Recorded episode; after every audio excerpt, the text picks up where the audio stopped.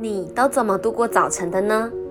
赖床睡到自然醒，匆匆忙忙的刷牙洗脸出门上班，在火车上打瞌睡划手机，还是你每天醒来都很清楚知道自己接下来的一天要做什么呢？大家多少都听过，百分之八十九的成功人士都有一个共同点，就是习惯早起。他们早上究竟都在做些什么呢？马云会在早晨跑步，奥巴马会早起健身，欧普拉会冥想再出门，珍妮佛·安妮斯顿早上会练习瑜伽，巴菲特早起第一件事情就是阅读报纸。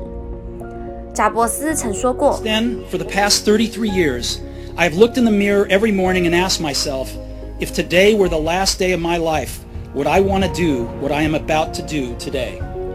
And whenever the answer has been no for too many days in a row, I know I need to change something.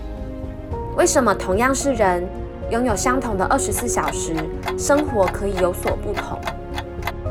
其实，早晨是一个让你的生活从被动变主动的机会。我爸曾对我说过一句话：“如果你不改变生活，就等着生活改变你。”就是这个意思。你喜欢你的生活吗？如果喜欢很好，如果不喜欢，你有为你的生活付出什么吗？早晨就像自然界的春天，气机生发，以力生长，对人也是如此。如果能配合大自然的规律，做起事来会事半功倍。人体循环在早上五点到九点，分别是我们的肠胃排毒的时间。如果懂得在这个时间喝杯温水，协助排毒。在营养吸收最佳的时候吃早餐，你的身体会更健康。而肠胃的健康则和人的情绪密不可分。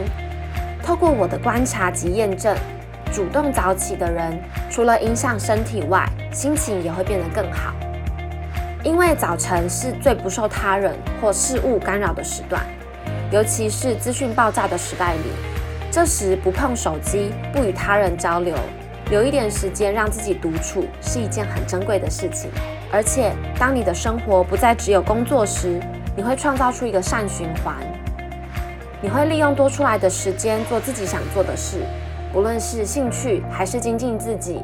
只要你多一天为自己付出，你越能肯定自己，你就能承受更多，解决更多的问题。你看过日出吗？记得看到第一道曙光的感觉是什么呢？是不是不论原来有多么负面的情绪，都会随着阳光的出现烟消云散，甚至觉得未来一片光明？早晨就是能带给我们这样的正面能量，而习惯早起的人，懂得运用这些能量来让自己变得更好。曾经我因为工作时间的关系，每天的日子就是通勤上班，努力工作，下班回家洗澡睡觉，第二天醒来继续上班。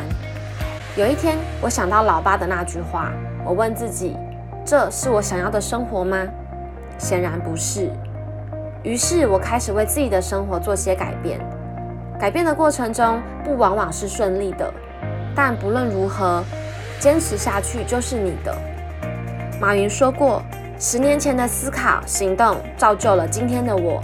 今天你想什么，坚持什么，放弃什么，将会铸就十年后的自己。现在我很享受早晨的时光，我会在早晨练习呼吸、冥想、瑜伽，规划一天的行程和深度思考。在美好一天的开始，提醒自己不用肢体上的勤奋去掩盖思想上的懒惰。你呢？让自己精进的方法是什么？